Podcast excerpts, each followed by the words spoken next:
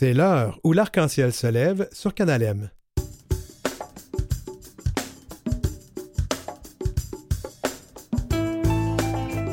Au sommaire aujourd'hui, l'Ouganda adopte une des lois les plus sévères contre les personnes queer. Qu'en penser et quoi faire pour nos communautés là-bas? Amour libre, nouvelle émission de télévision pour Debbie Lynch White.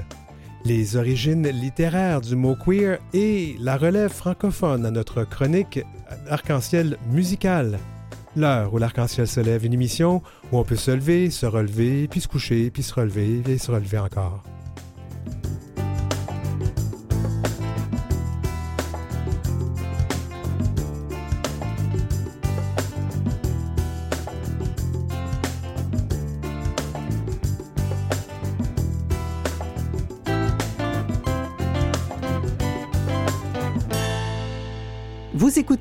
L'heure où l'arc-en-ciel se lève avec Denis Martin Chabot. Oui, Denis Martin Chabot qui, est, euh, qui est congestionné. Je m'en excuse de la voix que ça donne en ondes, mais qu'est-ce que vous voulez? Les allergies à ce temps-ci de l'année, c'est difficile. Euh, cela dit, ma pauvre petite personne n'est pas très importante comparée au sujet dont on va vous parler en première partie de cette euh, émission. L'Ouganda, c'est un pays africain qu'on connaît bien et qui euh, a fait les manchettes euh, ces derniers temps avec une loi, une loi qui a été adoptée, qui n'est pas encore promulguée, mais une des lois qu'on considère les pires pour les personnes de nos communautés queer. Et pour en parler, je reçois France Isabelle euh, Langlois, qui est la directrice générale d'Amnesty International francophone du Canada. Bienvenue à l'émission. Merci. Et avec vous, on utilise les pronoms et les accords féminins, c'est ça? C'est bien ça, merci. D'accord. Alors, ben, allons-y. là. Mhm. Qu'est-ce qui se passe en Ouganda? Qu'est-ce qui se passe pour nos, communautés queer, je devrais dire?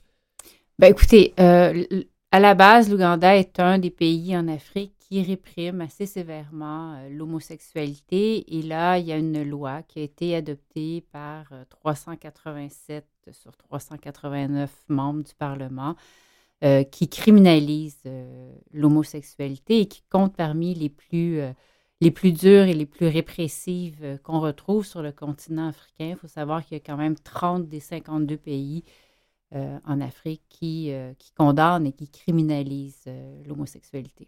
Là-bas, on parle quand même, ça pourrait aller jusqu'à la prison à vie, si j'ai bien lu. C'était dans, dans, les intentions. Je ne pense pas que ça se retrouve dans le projet de loi. C'est-à-dire, oui, la prison à vie, vous avez raison. En fait, l'intention était d'aller jusqu'à la peine de mort. et ça, ça a été retiré. Mais la prison à vie, oui, bien sûr. Oui, tout à fait. C'est horrifiant de voir ça. Comment ça se fait que ça se passe comme ça dans ce pays-là et beaucoup sur le continent africain? Bien, écoutez, il y a plusieurs raisons. raisons par, euh, pardon. Euh, ça demeure un continent où c'est encore, il y a beaucoup de courants conservateurs mm-hmm. euh, parce que c'est un continent qui est pauvre. lorsque les populations sont pauvres, les religions ont beaucoup d'emprise. Oui. Euh, et les coutumes et les traditions ont aussi beaucoup d'emprise. Euh, et il y a euh, de plus en plus, effectivement, de, de missionnaires radicaux, chrétiens radicaux, qui se trouvent sur le, territoire africain. Qui viennent des États-Unis. Qui viennent majoritairement des États-Unis, avec des, des, idéologies très, très radicales. Euh, contre l'homosexualité, contre toutes les questions de genre, contre l'avortement, contre les limitations de, grossesse, euh, etc. Et donc, tout ça fait en sorte qu'il y a euh, une souple qui est favorable à des régimes autoritaires. et on est devant un régime autoritaire, même s'il s'agit d'une république en principe en Ouganda. Et, moi, je vais me permettre un commentaire que vous ne ferez pas, mais j'ai l'impression que les, ces, groupes religieux-là font ce qui, en Afrique ce qu'ils ne peuvent plus faire chez eux, fait qu'ils s'en vont l'importer. Ben, c'est ma version des choses. Là. Je pense qu'ils peuvent malheureusement le faire un peu chez eux aussi. oui, ça, on remarque aux États-Unis où il y a, peut-être une remontée, justement, surtout quand on parle du droit à l'avortement qui, est, euh, qui est remis en question. L'Ouganda, c'est quand même pas euh, un pays de rien. Euh, c'est un pays qui fait, qui fait partie du Commonwealth.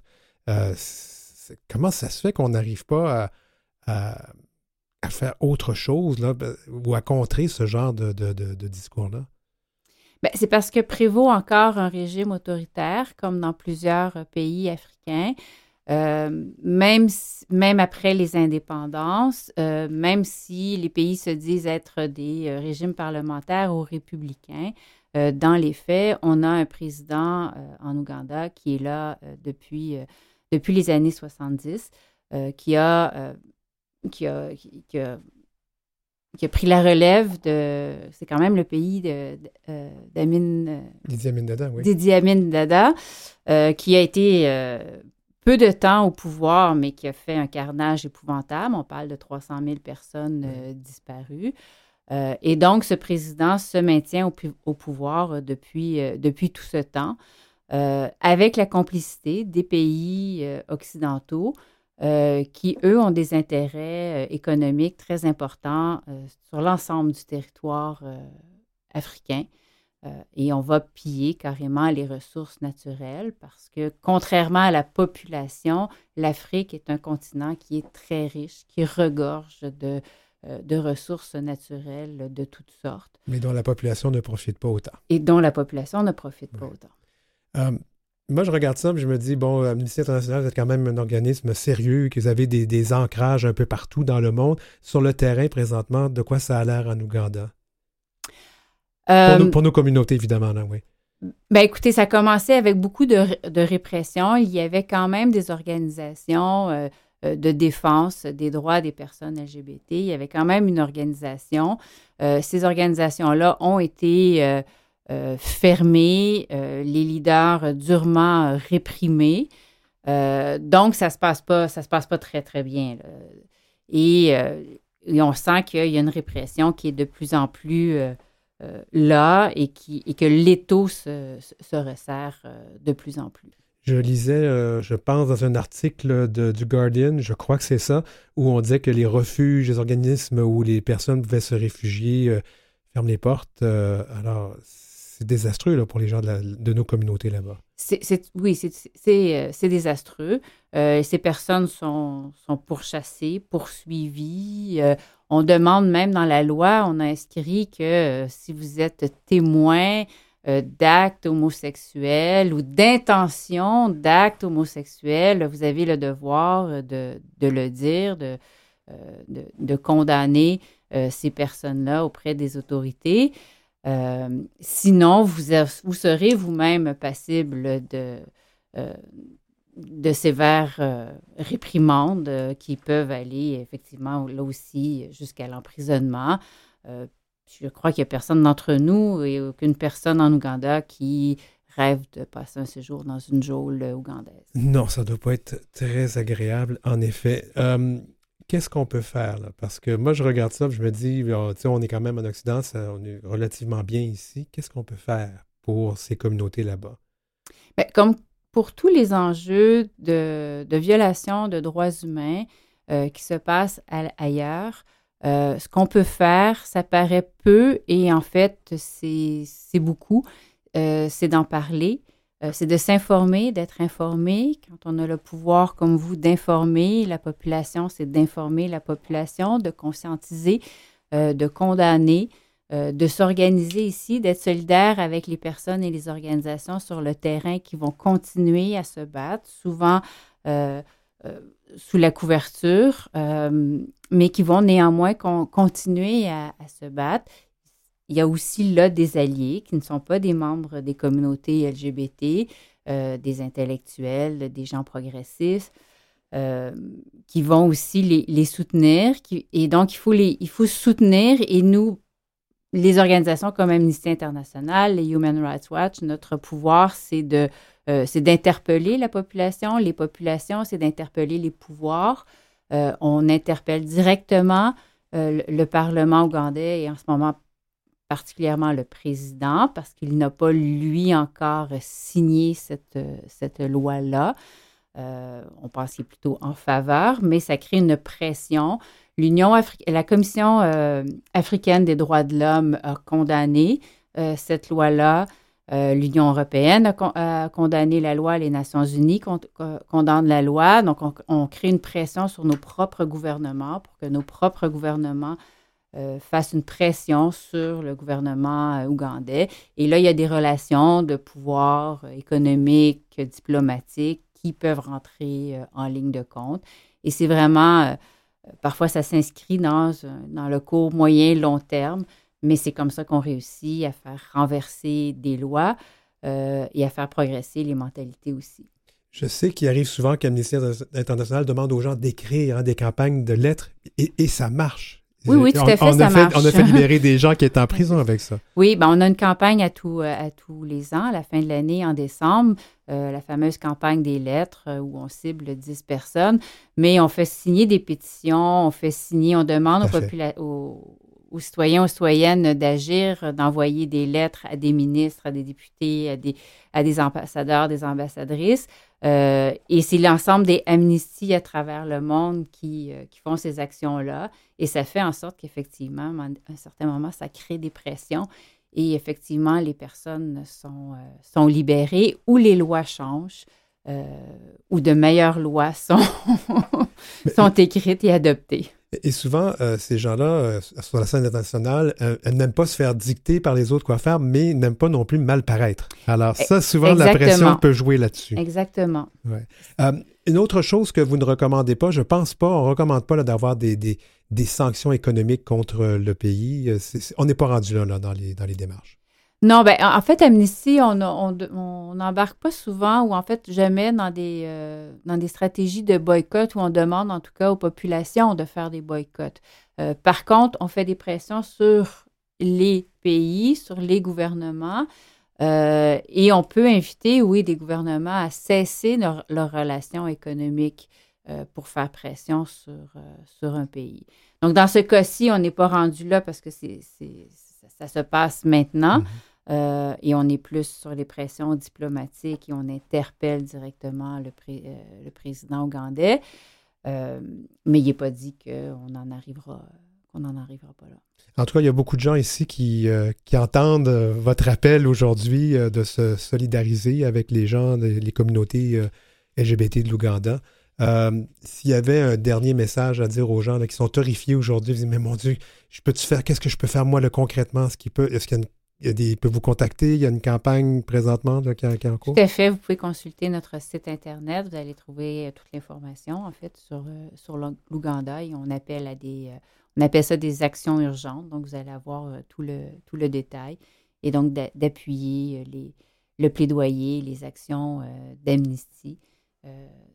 Ça, va aider. Et il y aura certainement d'autres actions à venir dans les prochaines semaines et les prochains mois. France euh, Isabelle Langlois, directrice générale d'Amnesty International, on vous remercie d'avoir pris le temps de venir nous voir, de venir nous parler de ce sujet-là, puis merci aussi d'aider nos communautés là-bas. J'allais dire ça me fait plaisir. Ça ne me fait pas plaisir, mais c'est euh, de tout cœur qu'on fait ce travail-là. Merci. merci. En bref. Pas de char allégorique lors de la Marche des Fiertés à Paris cette année. L'inter-LGBT qui organise cet événement rassemblant des milliers de personnes invoque en partie des raisons écologiques. Abandonner les chars s'inscrit dans une démarche de décarbonisation. La sécurité entrerait aussi en jeu. Depuis quelque temps, la participation à la marche des fiertés devient massive. La présence des chars poserait de plus en plus un problème de sécurité. Pour rappel, lors de l'édition 2022 de la Fierté à Bordeaux, un char s'est effondré sur la foule, blessant six personnes, dont trois grièvement. Il y a quand même de l'opposition à cette décision car certaines personnes et certains groupes pensent que cela va à l'encontre du but de la marche des fiertés qui consiste à donner de la visibilité aux associations et aux communautés LGBTQIA+, ce que les chars permettaient. D'autres soutiennent que sans la musique qui émane des fardiers, le défilé perdra un peu de son côté festif et joyeux. L'inter-LGBT prévoit tout de même qu'il y aura des véhicules pour les personnes en situation de handicap ou à mobilité réduite pour qu'ils puissent participer au défilé. Fugue.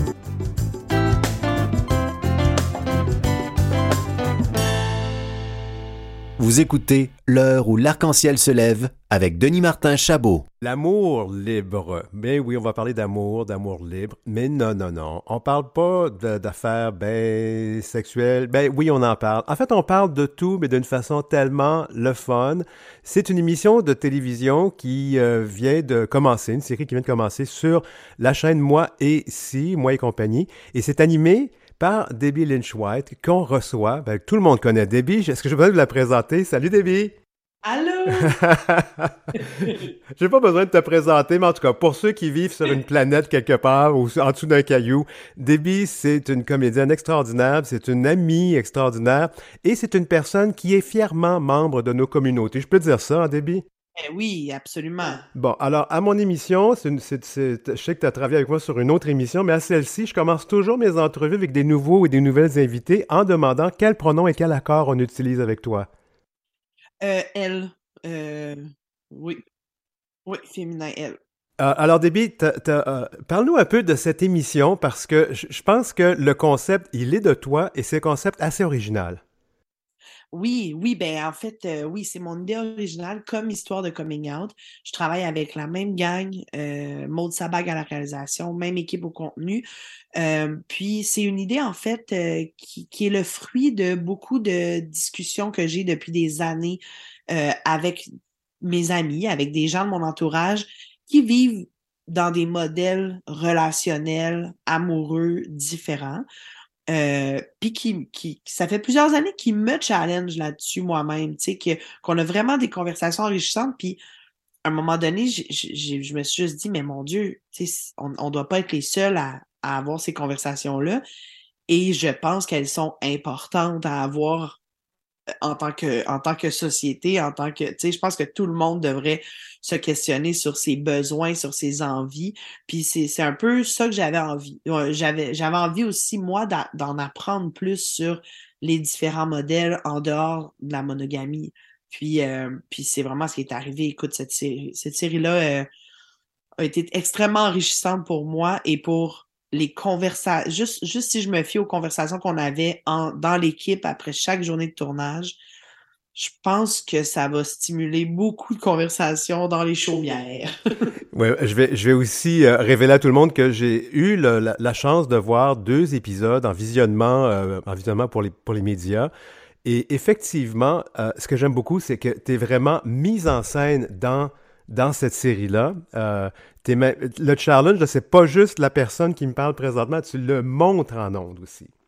Oui, oui, oui, absolument. Euh, je, suis complètement. Euh, tu sais, il y, a, des moments immersifs, justement, où est-ce que, tu sais, on m'a amené dans un club libertin. Puis, tu sais, on le fait pour vrai, là, dans le sens que la réalisatrice voulait pas que je rentre euh, je devais attendre dans l'entrée. Au début, elle voulait pas que je vois, elle voulait que je découvre le club pour vrai pour la première fois. Donc, oui, j'ai été plongée dans, dans différents univers à travers des rencontres tellement humaines, puis tellement enrichissantes.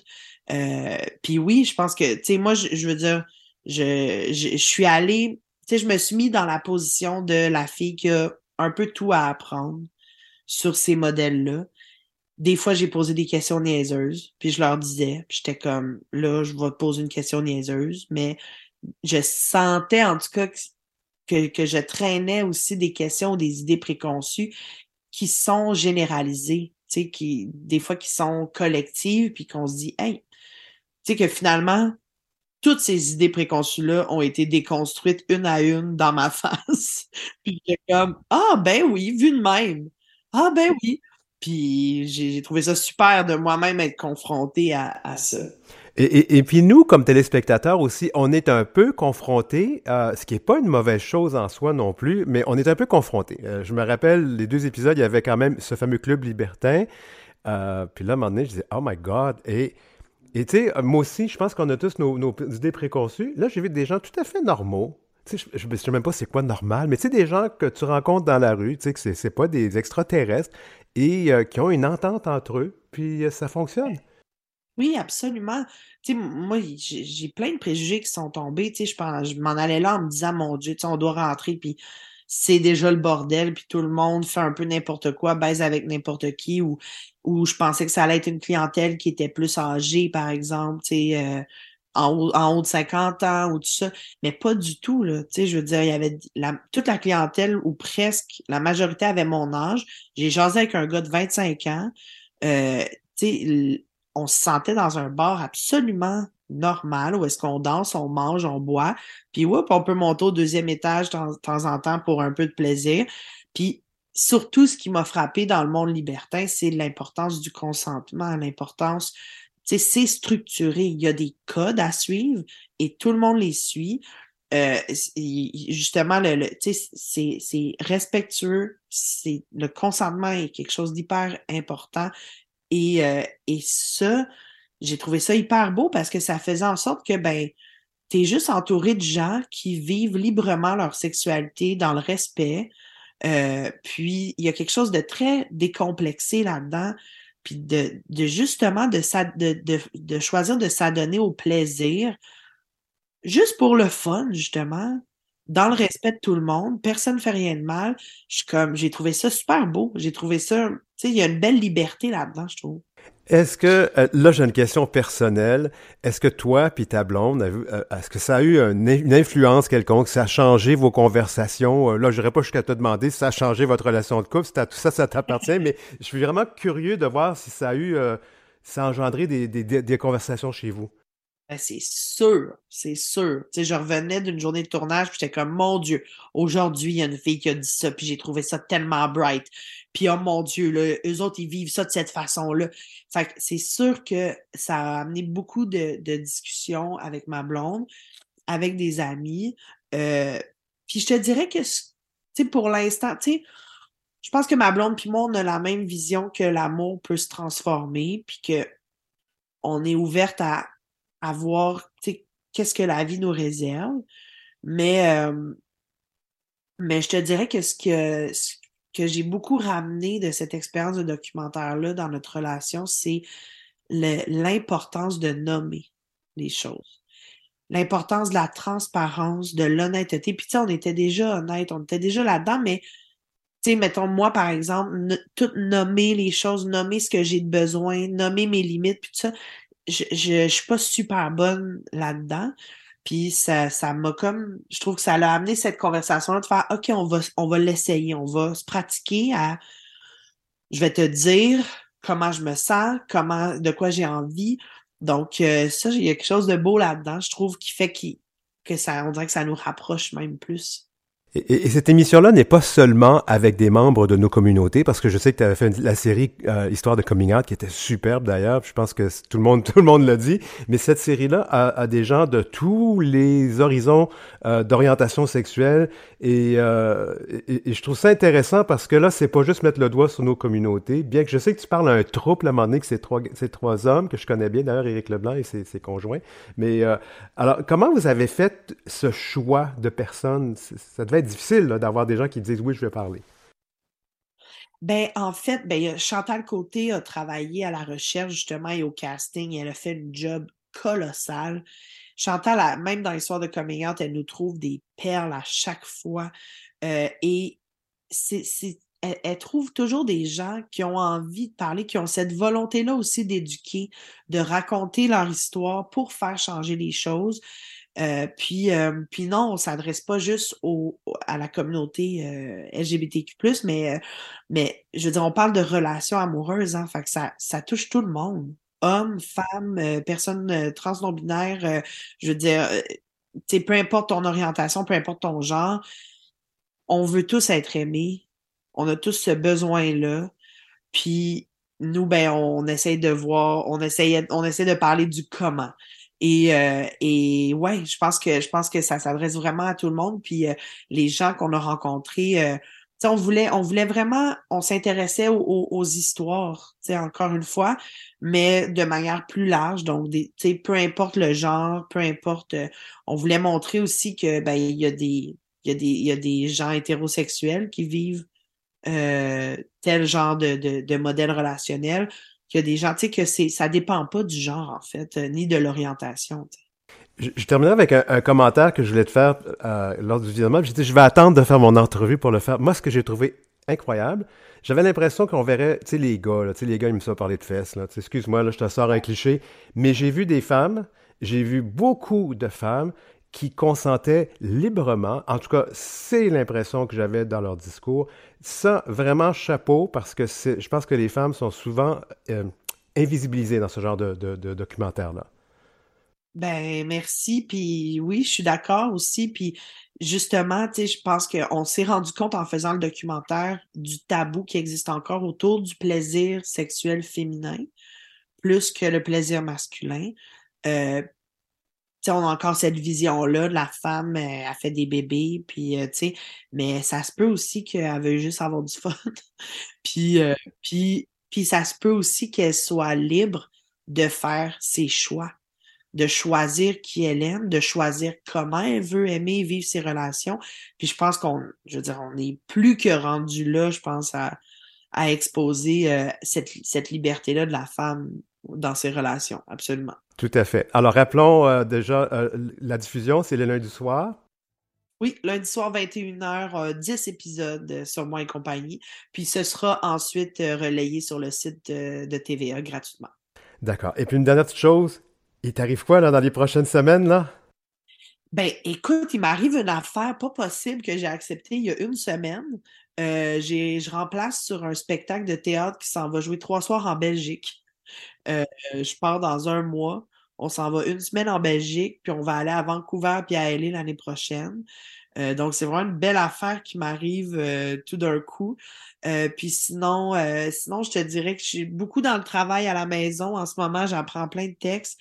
Euh, pour des projets cet été, mais qui ne sont pas encore annoncés. C'est commencé, là, j'ai pas le droit de le dire. On va, on va, on va garder, euh, on va garder euh, l'œil ouvert et les oreilles bien attentives. Debbie Lynch White, c'est toujours un plaisir. On t'aime beaucoup, puis tu es toujours la bienvenue à l'heure où l'arc-en-ciel se lève.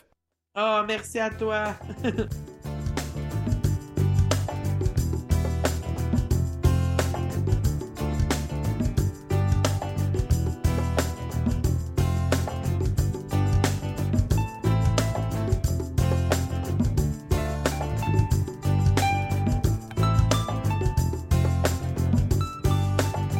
Vous avez des commentaires ou des suggestions de sujets ou d'entrevues pour Denis Martin? Contactez-le à heurciel.outlook.com. C'est heurciel en un seul mot et en minuscule, outlook.com.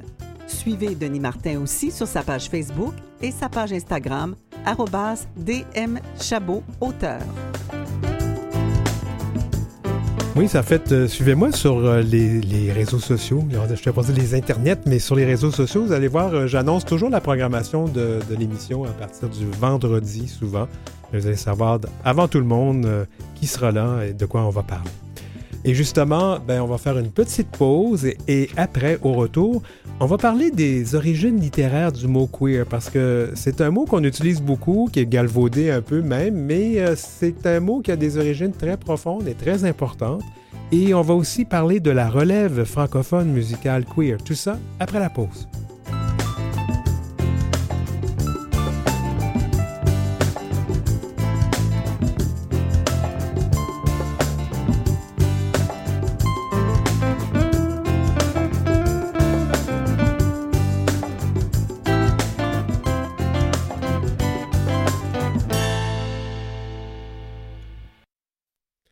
De retour à l'heure où l'arc-en-ciel se lève.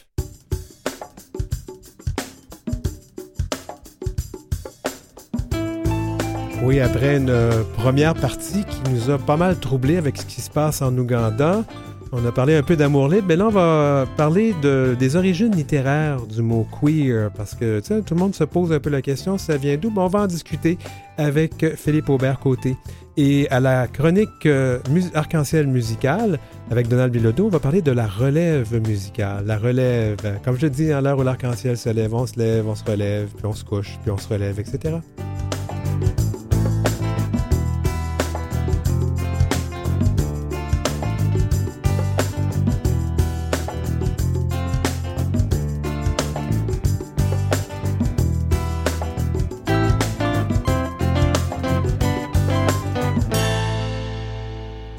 l'arc-en-ciel se lève avec Denis Martin Chabot. Oui, à l'heure où l'arc-en-ciel se lève, euh, un peu congestionné, mais l'émission, elle, n'est pas congestionnée, ça ça va bien aller. Euh, queer, queer fiction, personne queer, activisme queer, théorie queer, littérature queer, queer eye for the straight eye, et j'en passe.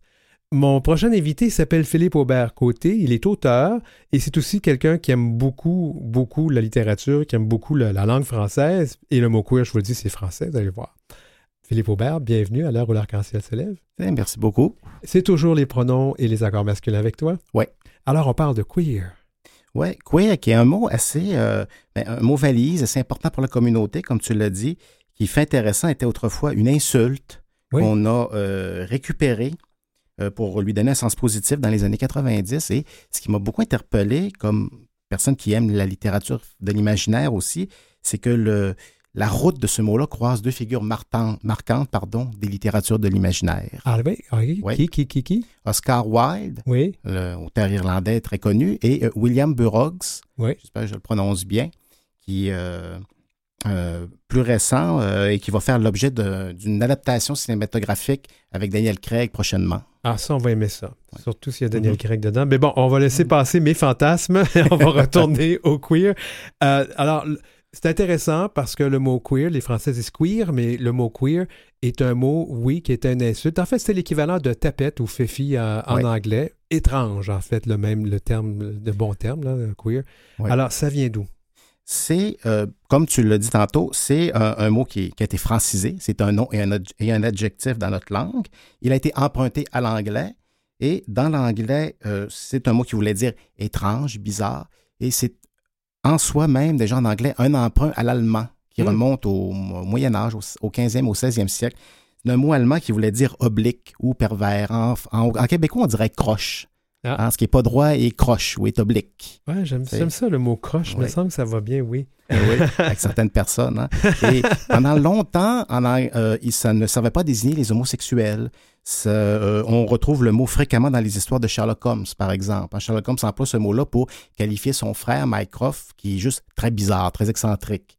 Donc, euh, c'est une connotation un peu négative, mais ça ne servait pas trop à désigner les personnes homosexuelles jusqu'au procès d'Oscar Wilde. Ah. Et c'est là qu'on a euh, une première rencontre intéressante avec les littératures de l'imaginaire, c'est que c'est à la faveur du procès d'Oscar Wilde que le mot se popularise comme insulte envers euh, les euh, personnes LGBT. Ah bon? Un peu, eh oui. Euh, qui était Oscar Wilde? C'est un auteur irlandais, 1854-1900, qui est une figure majeure de la littérature anglaise tout court. Et dans les littératures de l'imaginaire euh, aussi, euh, c'est un incontournable parce qu'il est l'auteur d'un livre, le, Le portrait de Dorian Gray, notamment, Un chef-d'œuvre. un chef-d'œuvre qui est plein de sous-entendus Oui. homosexuels quand on le lit. Ben, la recherche de la beauté, Ouais. oh, de préserver la beauté. Je pense qu'on peut le dire, là, ceux qui ne l'ont pas lu, allez le lire, puis même si je vais vous le divulgacher, mais c'est l'histoire de- de- d'une Mhm. personne très belle qui fait un pacte avec le démon. Et, et, euh, donc, il y a une peinture de Dorian Gray qui, euh, elle, Ouais. vieillit alors que lui ne vieillit pas. Exact. C'est une, c'est une, on peut dire c'est une dystopie, ou on pourrait dire ça, mais vraiment dans l'imaginaire. Et oui, là, on voit les connotations gays, là, pour ceux qui recherchent la jeunesse éternelle. C'est très fréquent dans nos communautés, n'est-ce pas? Exact, il y a beaucoup d'échos euh, parce que c'est ça, Dorian Gray dit en voyant son portrait, je donnerais mon âme pour que le portrait vieillisse à ma place et c'est ce qui arrive. Oui. Et lui devient de lui reste jeune mais commet de plus en plus d'actes cruels Oui. et c'est le portrait qui s'enlaidit à sa place. Et symboliquement, c'est un peu l'art qui jugeait la bourgeoisie bien pensante de l'époque aussi. Tout disant- à fait, oui.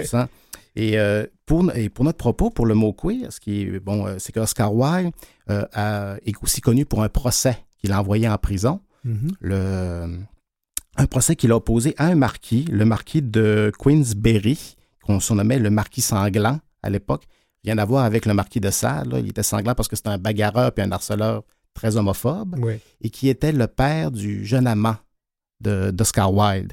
Et Oscar Wilde euh, a été harcelé par le marquis de Queensberry. Il y a, euh, Oscar Wilde donc l'a traîné en procès pour diffamation. Ça s'est retourné contre lui.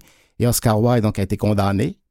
Et pourquoi euh, il y a un lien avec le mot queer, c'est que le marquis de Queensberry employait fréquemment le mot queer dans sa correspondance pour euh, parler de la sexualité de ses fils.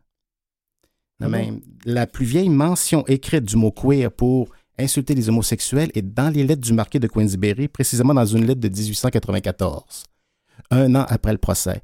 Donc, le mot queer fait l'entrée un peu dans notre histoire grâce à cet homophobe. Hmm. C'est notoire qu'il est le marquis de Queensberry. Allez voir sa photo sur Internet. Il a l'air d'un petit Napoléon bagarreur, là, vraiment là, antipathique, comme ça se peut pas. Là. Donc, c'est cet homophobe-là qui nous a donné l'étiquette queer en partie. D'accord.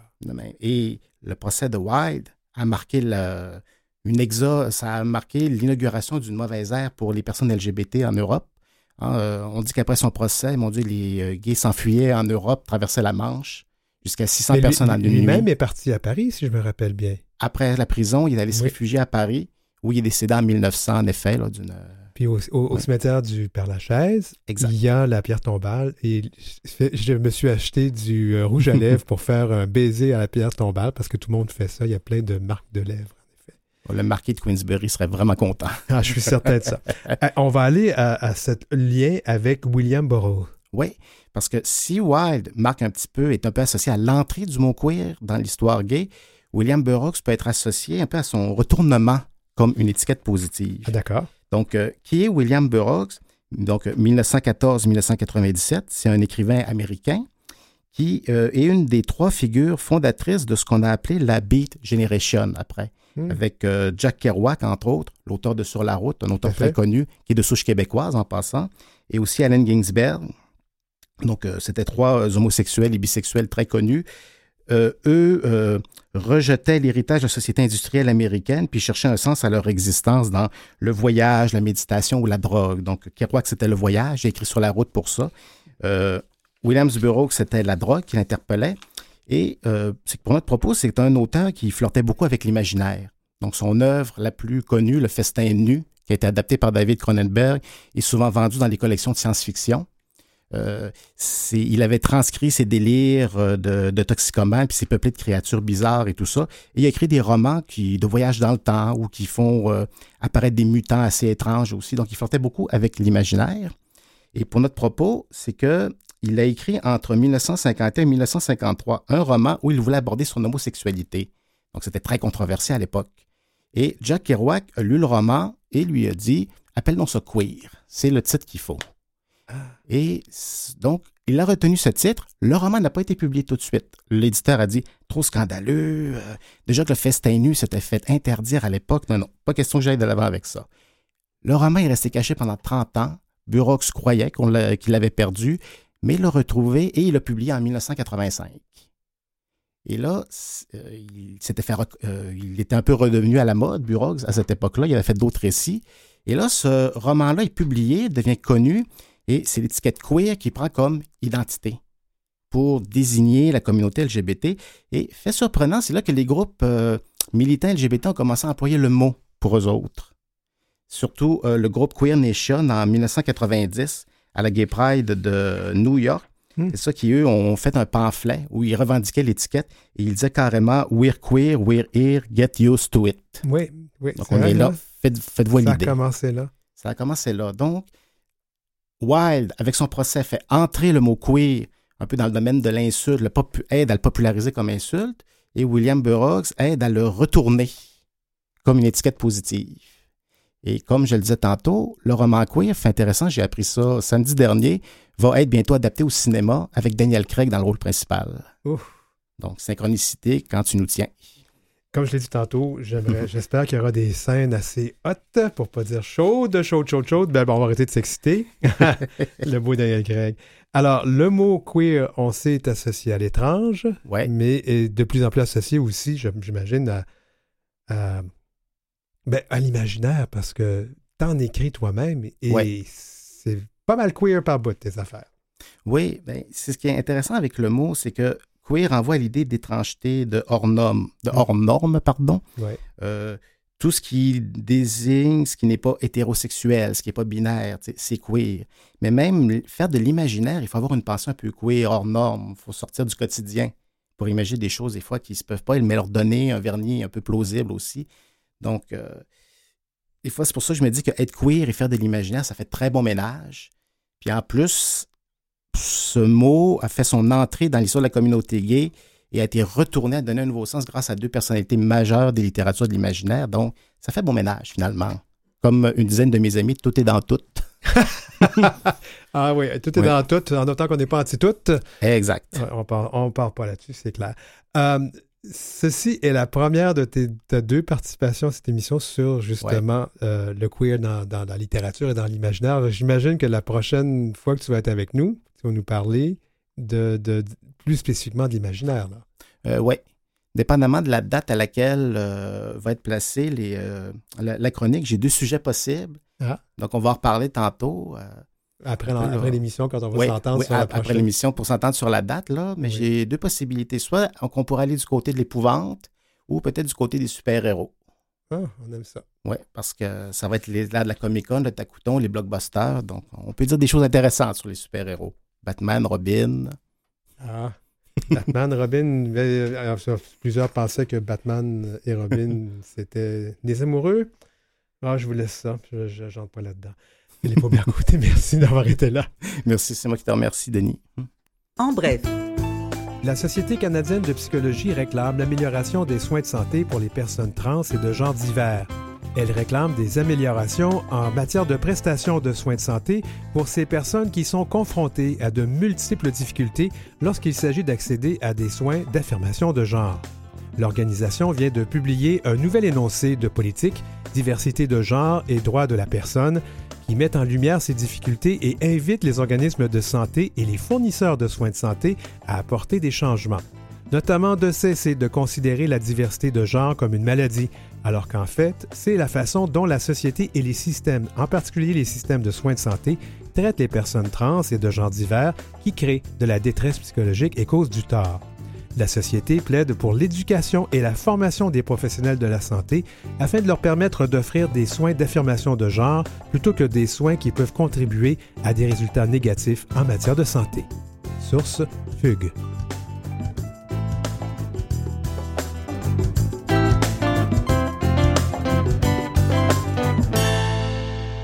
Vous écoutez L'heure où l'arc-en-ciel se lève avec Denis Martin Chabot. Ah, j'aime beaucoup ce slogan-là. We're here, we're queer. We're used to it. Non, get used to it. We're here, we're queer. Get used to it. Ah, on aime bien ça. C'est cute. euh, C'est en anglais, mais c'est pas grave. Donald Bilodeau est avec nous. C'est la chronique là. là. Bon, ça commence bien. C'est la chronique L'arc-en-ciel musical. Pas l'heure où l'arc-en-ciel se lève. L'arc-en-ciel musical. Salut, Donald. Salut Denis Martin, bonjour tout le monde. Oui, je pense que la congestion atteint mon cerveau présentement. Là. Je vais faire attention. Donald, toujours les accords et euh, les, euh, les pronoms masculins. Absolument. Oui. Alors, on parle de quoi aujourd'hui à l'arc-en-ciel musical? On va parler de deux choses. On va parler de chansons avec euh, Alizé et Zazie. Ça fait beaucoup de Z, hein? Alizé et Zazie et ne pas confondre avec Zaz ou Zaza, comme avait dit M. Legault. Ah oui. Et si on zozote, ça va pas bien. Ça hein? va pas bien. Ouais, ouais, ouais. Et on va aussi parler de Charles Trenet, qui a vécu une histoire euh, qui nous prouve qu'on a quand même un petit peu évolué au fil des ans. Alors, on va parler de la relève, on va parler de, de ceux... De, de- de ceux du passé. ceux du... D'accord. C'est ça. Et pour parler de, pour débuter avec la relève, j'aimerais qu'on puisse entendre un petit extrait de la chanson Bi. B-I-B.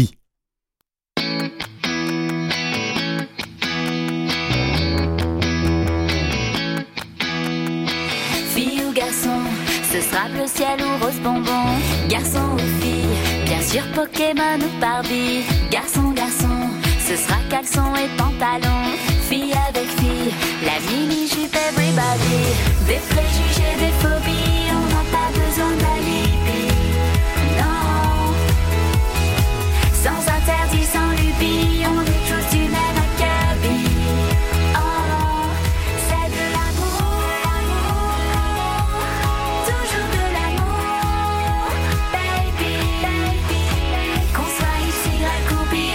Ah, moi, j'ai écouté ça avec un tel plaisir quand tu m'as envoyé ça pour, pour la chronique parce que Donald m'envoie toujours les chansons et je les écoute au complet chez moi à quelques reprises même.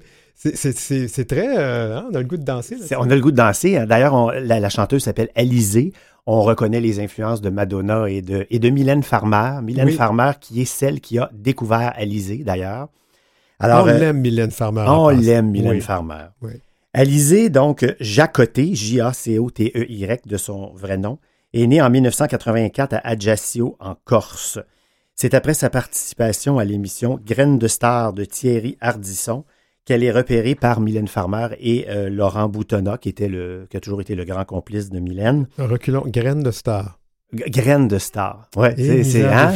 Ouais, c'est- parce Tout, que tout en se France- rejoint, hein? En France, ça n'a pas tout à fait Ça la n'a pas même la même- non, c'est ça. Excuse-moi, je t'ai interrompu. C'est comme euh, gosse et, euh, en tout cas, Et enfant. et enfant. Ouais. Alors, euh, donc, euh, avec euh, Mylène Farmer, donc, Alizée a fait deux albums dans les années, au début des années 2000. Euh, Gourmandise ah, ah, gourmandise. Ça, se- ça se suit, hein? Vraiment, on est bien parti aujourd'hui. Et mes courants électriques étant le deuxième album. Excusez-moi. Là, on est en direct. Il faut que je me retienne de rire parce qu'on est dans le studio en même temps. Alors, euh, regarde-moi pas, euh, Donald. Non, c'est ça, je continue. Alors, euh, la chanteuse donc poursuit sa carrière jusqu'en 2014, année où elle publie son sixième album intitulé Blonde. C'est sur ce disque que l'on retrouve la chanson Bi, euh, dont on parle aujourd'hui. D'a- D'ailleurs, la même année, elle participe au single Kiss and Love au profit de l'association Sidaction. Oui, c'était bien ça, cette chanson. Oui. On l'a- On l'a pas fait jouer. mais On ne l'a pas fait jouer, ça Mais pourrait être bon, euh, ça, quelque ouais. chose à venir. Euh, donc, Bi, c'est une chanson sur l'ouverture et sur l'acceptation. Elle est composée par Pascal Obispo, qui est un artiste réputé en Europe. Le premier couplet se moque des conventions de la société, que la société s'impose à elle-même. Alors, elle s'en prend notamment aux stéréotypes qui voudraient que les filles aiment forcément les poupées Barbie, Glee et le shopping, et que les gars, eux, préfèrent les Pokémon et le football. Oh my God. Non, non, je préfère Barbie, moi. Ah oui, hein? Définitivement. Et le shopping aussi, Oui, le shopping aussi. une fois de temps en temps. Ouais, moi, j'ai joué avec les poupées Barbie de ma soeur, puis j'ai joué au barbier avec Ah, les ben, Barbie. Oui, Euh, donc, Ah ça n'a oui, pas oui. été très apprécié. Non, en ça, C'est effet. une autre histoire. Oui. Donc, c'est ce qu'elle dit dans le, dans le texte. Elle dit Fille ou garçon, ce sera bleu ciel ou rose bonbon. Garçon ou fille, bien sûr, Pokémon ou Barbie. Garçon, garçon, ce sera caleçon et pantalon. Fille avec fille, la mini-jupe, everybody. wow. La chanson se veut résolument optimiste et dans le refrain, euh, l'artiste chante d'un ton léger tout en envoyant valser les préjugés et les phobies. Elle dit ceci Des préjugés, des phobies, on n'a pas besoin d'alibi. Non, sans interdit, sans lubie, on est tous du même acabit. Oh, c'est de l'amour, toujours de l'amour, baby, baby, qu'on soit X, Y ou B, on est qui on veut aujourd'hui. Alors, évidemment, euh, on- bon, dans le texte, dans ce qu'on appelle euh, en bon français le bridge ou le pont, euh, elle dit euh, fille, garçon, fille, garçon, fille, garçon, femme, mec et femme, mec, fille et garçon, les- des préjugés, des phobies, non merci. Avec ensuite, évidemment, la reprise euh, du refrain. Les critiques ont dit de cette chanson qu'elle est délicieuse et tout à fait dans l'air du temps. Euh, je mets une petite parenthèse pour dire que c'est rafraîchissant, surtout quand on voit ce qui se passe en ce moment avec les drag queens qui veulent simplement lire des contes aux enfants et la réaction stupide et ultra conservatrice d'un certain politicien québécois dont je ne vais pas m'abaisser à citer le nom maintenant. Oui, d'ailleurs, je me pose des questions. Qui de notre communauté lui a donné sa, son- sa carte de membre? Euh, ouais.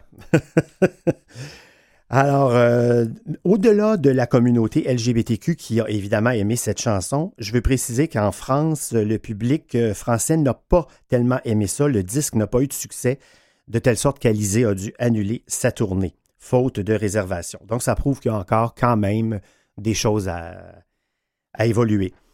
Euh, maintenant, j'aimerais qu'on entende peut-être le début de, la deuxième chanson euh, de Zazie qui s'appelle Adam et Yves.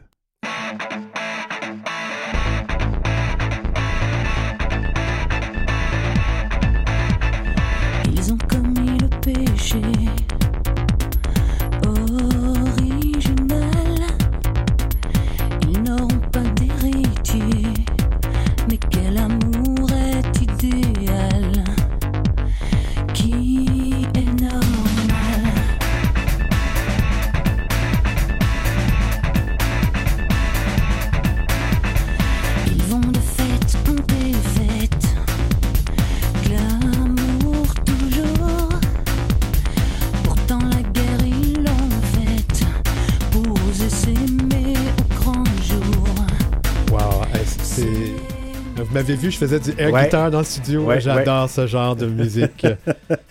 Alors, Zazie, qui est une belle grande fille d'un mètre 76, c'est ce qui fait d'ailleurs qu'elle avait euh, au départ fait du mannequinat, notamment pour Yves Saint-Laurent et pour Kenzo. Euh, à partir des années deux- bah, dans les années 90, elle avait déjà commencé à chanter, mais à partir des années 2000, euh, elle s'est vraiment mise à la chanson et à connaître beaucoup de succès. Son véritable nom Zazie est très long, Isabelle Marianne de Truchy de Varennes. ouais, disons que ça- Alors, on c'est sent, long, ça. sent, euh, ça sent la noblesse. D'ailleurs, son père est baron. C'est un architecte urbaniste et sa mère, une professeure de musique et pianiste émérite. Elle est née à Paris, c'est-à-dire à, Boul- à Boulogne-Billancourt, en banlieue de Paris. Alors, euh, elle écrit beaucoup pour les autres. Euh, elle a écrit pour Christophe Willem, elle a écrit pour Isabelle Boulay, Jane Birkin, Florent Pagny, Patricia Cass et même pour Johnny Hallyday. Mais euh, à partir de 2001, elle publie un album qui s'appelle La Zizanie et sur lequel il y a cette chanson au titre révélateur qu'on vient d'entendre, Adam et Yves. Évidemment, bon, la chanson va connaître beaucoup de succès. C'est la, la parolière Joëlle Kopf, qui est l'autrice du tube des années 80, Femme libérée. Je ne sais pas si vous vous souvenez de cette chanson-là, de peu, Cookie oui. Dingler Oui. qui a été un très, très grand hit. C'est euh, elle, donc, qui, fait le, qui écrit le texte et Zazie euh, met le texte en musique. Adam et Yves, c'est évidemment un jeu de mots rappelant Adam et Ève, cela Mhm. va de soi.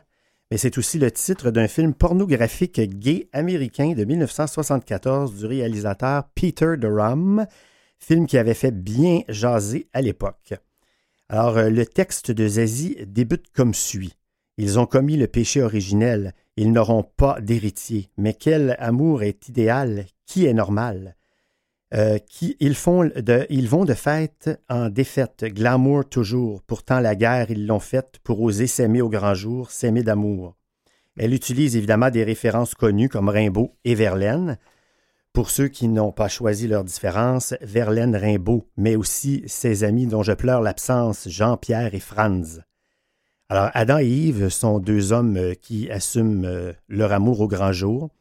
La critique dit ceci concernant la chanson euh, La déroutante Zazie n'hésite pas à bousculer les tabous de la société tout en restant zen. Quel talent Hmm.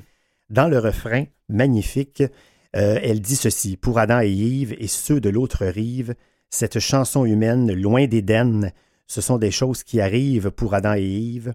Mon amitié particulière pour qu'après les dérives, après l'enfer, au paradis, ils arrivent, Adam et Yves. Wow. Là, j'aimerais voir le film pour nous maintenant. Ah oui, t'aimerais ça voir le film pour nous, tu iras voir sur YouTube, il est peut-être là. Ah, peut-être, hein? Que tu te connectes, par exemple. ouais, ouais.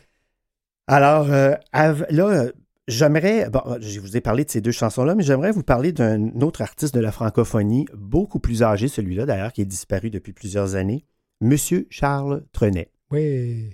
Charles Trenet qui nous a laissé, euh, on le sait, certaines des plus belles chansons de l'époque. On peut penser à La mer, euh, Douce France, L'âme des poètes, Que reste-t-il de nos amours, et aussi Le jardin extraordinaire. Retenez ce titre, parce que cette dernière m'amène à vous parler d'une affaire judiciaire concernant M. Trenet qui date de 1963.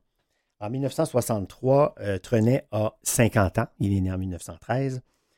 Et dans Le Jardin extraordinaire, il y a une possible source d'inspiration de la chanson qui pourrait être le Jardin des Tuileries à Paris, lieu de rencontre homosexuelle populaire.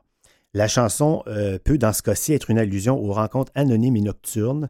On dit dans le texte Dès la nuit venue, les statues s'en vont danser sur le gazon. Cette simple phrase-là a suffi à révéler l'homosexualité de, Charles Trenet, lui qui essayait de garder ça euh, très tabou. Et euh, à un moment donné, il était en séjour euh, à Aix-en-Provence et il, a, sorti, il est sorti dans un bar, le domaine des esprits. Il est appréhendé euh, par euh, la police parce qu'il était avec quatre jeunes, dont deux de 20 ans. On sait que l'âge euh, était de consentement était de 21 ans à cette époque. Et il a été incu- inculpé pour outrage à la pudeur et attentat aux mœurs sur la personne. Alors, il a fait de la prison pendant plusieurs jours, mais il a su garder son humour. Alors, il a composé une, une prière pour les prisonniers et une chanson pour le gardien-chef pendant son séjour en prison. En janvier 64, il est condamné à un an de prison avec un sursis et 10 000 francs d'amende. Il a fait euh, appel du jugement déclarant à la presse que le public dit qu'il ne me retirera pas son affection même si ce qu'on a dit de moi est vrai. Mais ce qu'on a dit de moi est faux et je veux qu'on le sache bien. Du reste, j'apporterai des éléments nouveaux au dossier. En appel, donc, Charles Trenet est déclaré non coupable. Alors, comme je vous le disais, euh, cet épisode révèle au public son homosexualité, lui qui avait toujours voulu rester très discret sur le sujet. Mais c'est quand même, je vous raconte cette histoire-là quand même pour qu'on constate qu'il y a une évolution tout de même là, qui s'est faite depuis les années 60. C'est tout le temps qu'on a, Donald. Merci, à la prochaine.